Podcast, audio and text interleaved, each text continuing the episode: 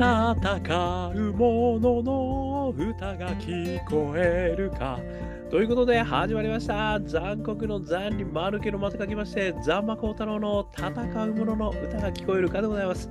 この番組はイノベーションを起こしたい人、新しい価値を作りたい人、そんな人たちのために送る番組でございます。私、株式会社イノプロビゼーションの代表させていただいたり、株式会社 NTT データのオープンイノベーションエヴァンジェリストをさせていただいたりしております。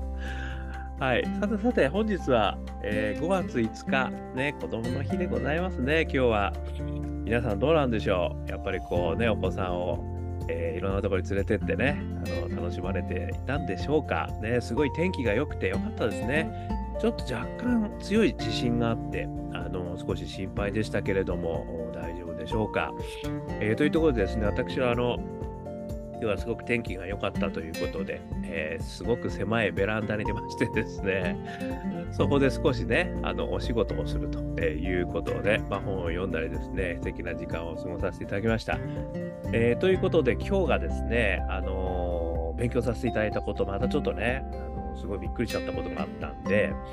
それをですね、元に、えー、私のイノベーションに関する、まあ、もしくは今日はですね、あの自分ね、自分の、んなんだろうな、見せ方じゃないけど、生き方、まあ、もしくは自分のね、えー、ブランディング的なことをですね、ちょっとお話ししてみたいなというふうに思ってる回でございます。えー、今日ですね、えー、参考にさせていただいた本、めちゃくちゃ面白い本で、まだ全部読み切ってないんですけども、えー世界のエリートが学んでいる MBA マーケティング必読書50冊を1冊にまとめてみた。これね、まとめてくれるのありがたい。えー、長井、えー、長井、え、高久さんですね。えー、長井高久さん、え、マーケティングコンサルタントと、え、いうことらしいですね。え、2020年11月、え、13日発行で、え、株式会社角川から出版されています。で、この中のですね、これね、50冊紹介いただいてるんですけど、この中のね、1冊がめちゃくちゃ面白くて、この話を今日はちょっと取り上げたいと思います。その書籍もちょっとご紹介しておきますね。これはですね、ブランディングの科学。誰も知らないマーケティングの法則11っていうやつですね。これ発行日が2019年7月25日。著者がバイロン・シャープさん、それからアレンバーグ・バス研究所。ですね。で役者が前平、前平健二さん、監役が加藤匠さんですかね、発行所が朝日新聞出版と、えー、言ったところでですね、このブランディングの科学というのをですね、えー、この永井さんがですね、あのご紹介いただいていて、で、それがもう週一でちょっと面白かったんで、まずその話をですね、させていただきます。でですね、この永井隆久さん曰くですよ、マーケティングコンサルタントの。ここまで紹介してきたマーケティング論について、一気にちゃぶ台返しをする一冊だ。っていうことなんですよ。まずはここから始まっちゃってるんですよ。これやばいですよね。でですね、もういろんなちゃぶ台返しが入ってます。これね、びっくりした、本当私。私もですね、あの昔のね、まあ昔のって言っちゃうと古い人間だからもうしょうがないんだよ。MBA のね、あのいろんなことをね、あの本でね、あの MBA なんて出て取ってないですけど、本でね、たくさん勉強し、まあ勉強っていうとね、たくさん読みました。ね。で、その中でですね、まあいろいろね、STP だとか 4P だとかね、あのいろいろターゲティングだとかね、あとはポジショニングとかね、いろいろあるじゃないですか。ひっくり返してます、この人。すごい。でね、ちょっとそのひっくり返してる内容全部ね、紹介すると皆さんね、あのネタばらしになっちゃうんで、みんな読んでくださいということでございますね。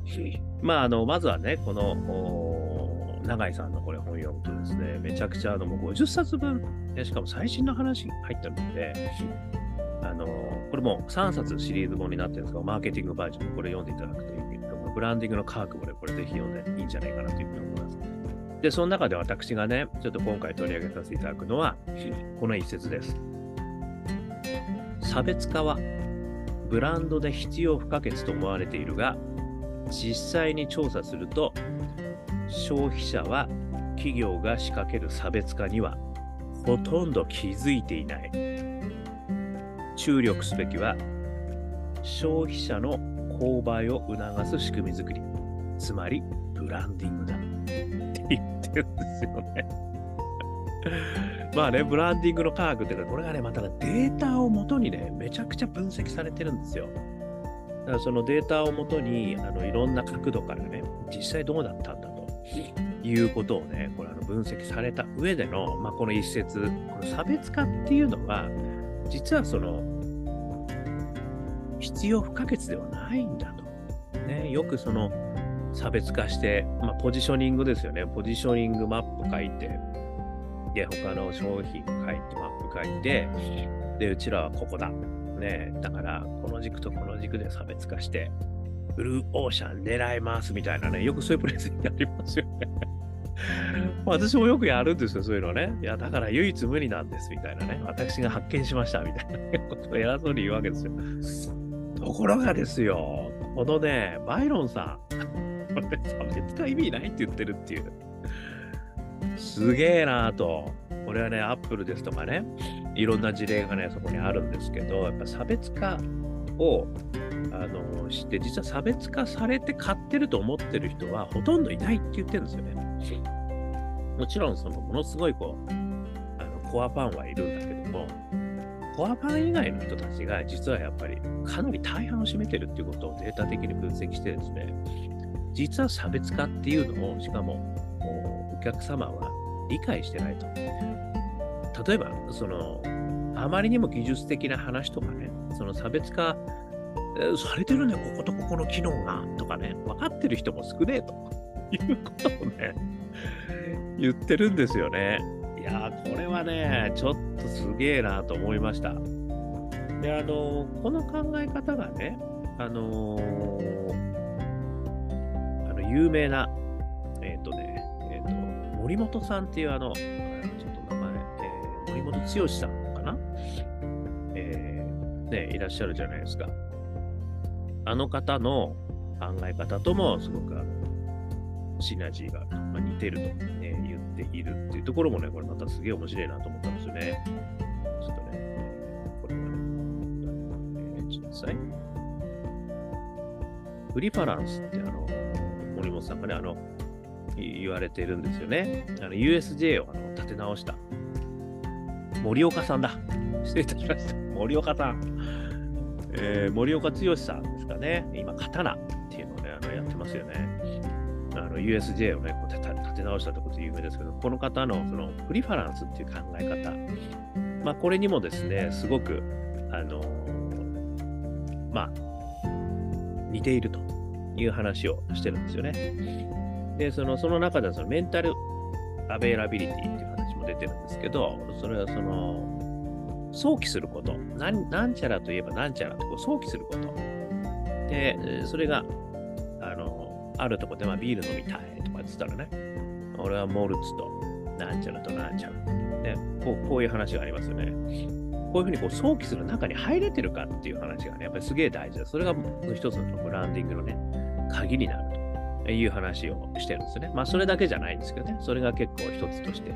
え言ってるということなんですよね。でですね、あの、このね、ある意味その差別化っていうことではないんだということからね、私は今回、あのこの本の中にも書いてるこう一節なんですけど、差別化よりも独自化であるということを言われてるんですよね。つまり、あのいろんな競合との比較による差別化よりも、自分たちのね、その独自価値がどこにあるのかっていうことをきちっとこうマーケティング的にブランディングして、そしてそれをあの想起させる1番、まあ、1番か2番か3番か、どっかに入れ込むんだと。これがその、さっき言ってたね、あの、メンタルアベイラビリティ。で、さらにもう一つ言ってるのはフィジカルアベイラビリティって言ってて、で、それがすぐ、あの、要は近くにあるかフィジカルなね、ものですよね。で、すぐに買えるのかとか、まあ、そういったところ、この2つをね、この方は言ってるということなんですよね。で、これは、あの、まあ、マーケティングとしてはね、私すごいやっぱりこう、今までの考え方とかなり違うなっていうね、差別化して、まあ、ポジショニングして差別化して、違いを打ち出してブルーオーシャンをね、打っていくっていうと随分違って、やっぱり想起させることであると、えいうことなんですよね。で、それはその価値にね、あの注目してるっていうことなのかなっていうのはね、私が、あのまあ、解釈混ざってます、私の解釈ね。正確にあの本読んでください。ね、これ私の解釈混ざってます。でですね、私ここから思ったのが、その、やっぱり差別化より独自化っていう言葉がね、やっぱりすごくいいなと思って、これはね、ある意味その、まあ商品開発とか、マーケティング戦略の話ではあるんだけれども、その、自分自身、ね、どういうふうに、あの、まあ会社の中でもね、なんか組織の中でもいいんですけど、あの、どう見せていくのか。自分自身として、あの自分自身の価値観っていうんですかね。なんかそういったことにもすごく通じるなと思ったんですよね。で、私そこから3つ思いましたっていう話をね、今日はしたいと思うんですけど、1つ目。自分探しよりも自分見つめですね。だからその差別化ってことを考えちゃうとね、やっぱり俺って他の人と何が違うんだろうみたいなことでこうね、あの、旅に出てしまいがちですけども自分探しに行ってきますみたいなことになりがちだけども、違うと。それはね、青い鳥と同じなんだと。ね、お前の中にあるよっていう、そういうことですよね。自分見つめということなのかなっていうふうにちょっと思ったんですよね。だから、まあ、ある意味ですね、その差別化考えてもしょうがねえと。それよりも、あなたどうなのと。あなたは何なんだと。ね、自分自身って何なんだっけ、ね、自分の中に何があるんだっけそして自分ってどういうふうに今までね、あの、なんか価値観を持ってきて、そして自分としてどんな、あの、違和感を持ってきたのか。まあ、こんなことがですね、やっぱりこう改めて、あの、見てみると、あのそれはね、まずは自分自身どういうふうに価値をね、出していくかってことにすごくやっぱり役立つんじゃないかっていうふうに思ったんですね。まあこれは前にもね、いろいろ話して情熱の源、パッションのポートフォリオとかね、ああいうのをこう使いながら、あの自分の大好きパッションが強いのか、有田パッションが強い人間なのか、個性派なのか、それとも、えー、成長なのかとかね、いろいろこうパッションの源とか見直してみた自分自身。まずこれが一つ自分三つ目。それから二つ目。他の人との違いよりも自分らしさ。っていうことですよね。だから、何かこう、他の人とね、比較して、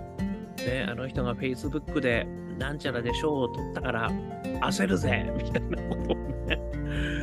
言う必要はないんですということですよね。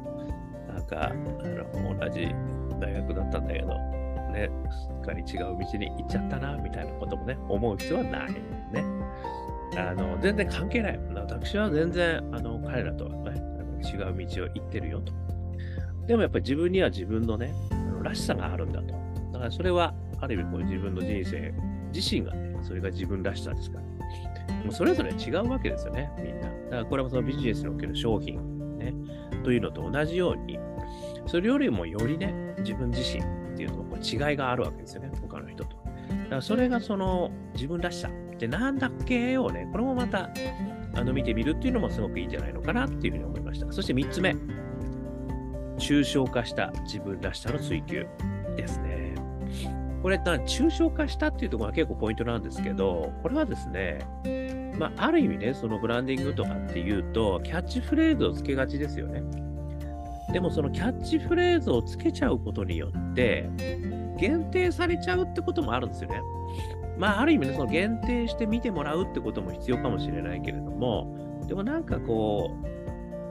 う、ある意味その差別化したポジショニングを取ったときに、こうやるんだっていうふうにこう言っちゃったことによって、なんかそれ以外もね、やっぱこう目に入らなくなっちゃったり、すごく狭くなっちゃう。で、この中でもね、いろいろお話ししてたんですけど、やっぱりすごく、さっきちょっとお話ししたように、あの、コアなファンっていうのは実はすごく少数なんであると。で、他の人たちは、あの、実はアップルだけ買ってるわけじゃなくて、またはそのコーラだけ買ってるわけじゃなくて、いろんなもん買ってんだと。で、そのうちのあの選択肢の、まあ、優先順位が高いところにコーラがいる。ね、まあ、ビールでもモルツがあるとかね、ドライがあるとかってあるじゃないですか。だから、その、あまりにもこう絞り込んでしまうと、あの、そういったところ入らなくなっちゃうんですよね。で、さっき言った通り、その実は差別化なんて別に意識してないんだと、みんな。とすると、あの違いをね、あの違いが分かる男っていう感じではなく、違い分かんないんだけど、でもこの辺みたいな、なんかちょっと抽象化した自分らしさっていうことをね、あの追求していくっていうのも、まあ一つはね、すごくいいのかなというふうには思うんですよね。だからなんかこう、私がね、アカペラが大好き。そして、あの、ね、オープンイノベーションで、なんとか、あの、一人で独立してやってますみたいなことは、両方好きなんですけど、それもね、そういう意味じゃ、もうちょっと抽象化すると、なんか新しいことを生むことが好きだったりするんですよね。新しいことを生む自分が好きみたいなね。それもあるし、あとはなんかこう、やっぱりこう、それで喜んでくれる人の顔が見たい。ね。で、しかも、その場で見たい。みたいな。いくつかあるんですよ、こう、抽象化した要素っていうのが。だからそれが、なんかこう、ある意味自分自身の、なんか自分らしさ、ね、そういった抽象化したものとして自分が意識して、で、まあ、それをね、うまいことこう、外にこう出していくと、あの、なんかこう、自分自身の価値観、ね、なんか価値を作んなきゃいけないわけでもないんですけど、別にね、いいんだけど、自分、自分らしさとか、自分自身の存在とかね、なんかこう、そういうのが、なんか自分自身、まあ、こういうふうにこう生きていきたいなとかね、こういうふうにあのやっていきたいなとかね、こういうふうにやったら、なんかちょっと気持ちいいなとかね、いうことをね、こう、つながんじゃねえかというふうに思ったんですよね。まあ、あの、差別化よりも独自化。だから差別化って言っちゃうと、やっぱり他者を意識しすぎちゃうなって感じがあるんですよね。だそれとこにあんまりこう意識がね、あんまりいらんじゃねえのと。で、それが独自で、正直にこう、どんどんどんどん追求していったら、おのずと、なんかいろんなこう、バトルね、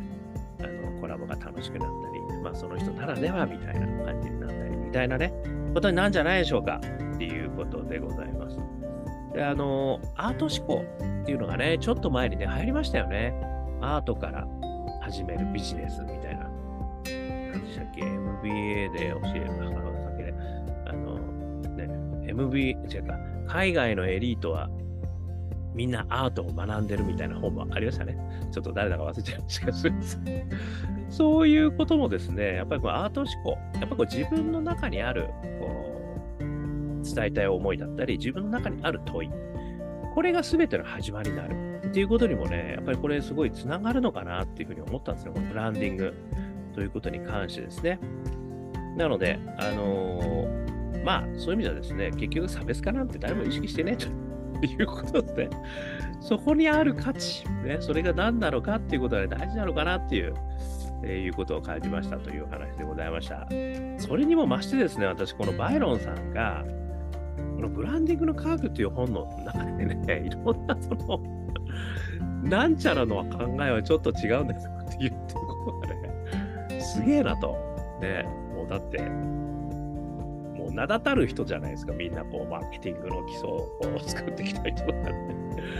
それは実は違うとかって言っちゃえること。これが、これもね、私は本当バイアスを壊すという意味でめっちゃ勉強になりました。やっぱりそういうことをやっていかなきゃいけないんだねと。ね、名著と言われたってね、いや違うんだよ、それって言っちゃう。ね。これ大事ってことですよね。なんかそういうこともね、まあ私もちょっと気弱な私ではございますけども、ね、あの、やっていけることにもなりたいなと思うし、で、こういうふうにですね、どんどんやっぱりアップデートしてるんですよね、いろんなことって。経営学もそうかもしれないし、マーケティングもそうかもしれないし、だそれにこうやっぱりね、こうついていかなきゃいけないし、やっぱり自分自身もアップデートしていかなきゃいけないし、さらにはね、自分自身でアップデートしていくっていうこともね、あのできるようになったら楽しいなという、子供の日に、私でございました。子供のように無邪気に考える私でございました。ということでね、えー、私の勝手な解釈とお話でございました、えー、少しでも参考になりましたら幸いでございます。このね、本はね、すごく面白いんで、読んでみたらいいんじゃないでしょうか。ということでございました。えー、ということでね、YouTube、ポッドキャスト、毎日話してますんで、登録してくださいね。そして Facebook、Twitter ね、これも、あのー、コメントいただけると嬉しいですね。そして、我がアカペラグループ、香港ラッキーズの中年ワンダーランド。これはね、ゴールデンウィークにぴったりです。ね。ドライブに最高、えー、ですので、YouTube とかでね、えー、中年不思議国、中年ワンダーランド、香港好きな運、香港ラッキーズ、検索していただくと出てきます。えー、そしてですね、えー、ジャーニー・オブ・ラッキー、ね、ニューアルバムも4曲入り出てますんで、よかったら聴いてみてください。さらにですね、えー、一人からでもイノベーションができる、そんなことを書いた本、オープンイノベーション21の秘密。これもゴールデンウィークね、おすすめかもしれませんよ。1時間ぐらいで読めちゃうからね。新幹線の中に乗ってる間に読めちゃう。ね、電車だけ読めちゃう。えー、イノベーションの、ね、秘密が21も入ってますから、えー、よかったら見てみてください。えー、そしてですね、えー、こんなことを話している私でございますけれども、イノベーションのコンサルティングをやっておりますので、よかったらお悩みの聞け、もしございましたら、あのお気軽に、えー、お問い合わせくださいませ。ね、人材育成もやりますよ。ね、いろんなイノベーション案件を伴走しますよ。えー、さらにですね、えー、起業を考えている方、ね、あの応援します。あの何度でも挑戦できるプラットフォーム、そういうのもですね、今あの作ってますんで、え、お気軽に学生の方、ね、それから、えー、大企業の方、ね、もしくはスタートアップ、中小企業の方もね、えー、みんななんか悩んでいたら、ぜひぜひお問い合わせくださいませ。なんかね、応援できるかもしれませんよ。はい。ということで、今日も聞いていただきましてどうもありがとうございました。それでは皆様、素敵なゴールデンウィークをまた明日